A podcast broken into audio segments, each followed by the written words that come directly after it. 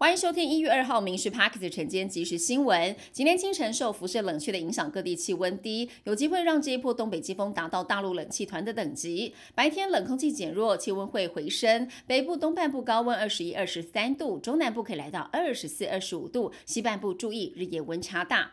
跨年连假期间，全台景点闹区都是人。COVID-19 的疫情最近一周新增了三十七例死亡，比上周增加了三十二例，百分之九十七是没有打新冠 XBB 疫苗。医师研判连假后会有一波疫情。近期类流感人次突破了八点五万人，也创下三个月的新高。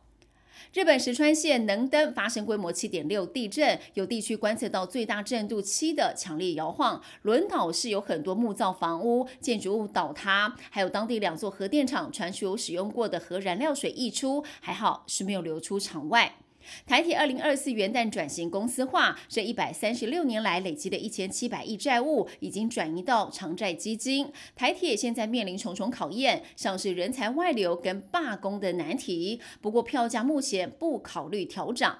高雄捷运环状轻轨历时十年终于成员，是高雄大众运输的新里程碑。投车之后，高雄轻轨营运路线会达到二十二点一公里，服的范围增加为三十八站，运量预估会比还没有成员的时候增加两到三成。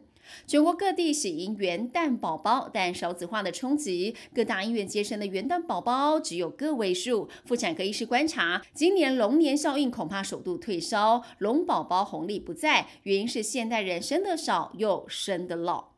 农历春节连假要到，桃园旅馆工会说，国内旅客纷纷报复性出境，导致一向被视为是旅游旺季的暑假，平均住房率不到三成。去年十月起，日韩客源增加，农历年订房率恢复到疫情前的八成，但是旅游形态从大团变小团，还有团体客变为散客，预估要恢复到疫情前的状态，至少要一年的时间。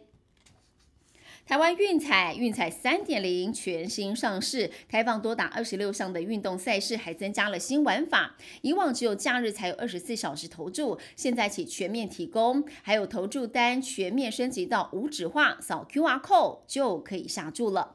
红极一时的 Energy 宣布一个惊喜消息，原装阵容重返歌坛，成为五月天的师弟。今年台湾歌坛非常的热闹，演唱会一个接一个，像是冲绳歌手下川里美，还有韩团 Super Junior，还有红发爱德都要来台接力开唱。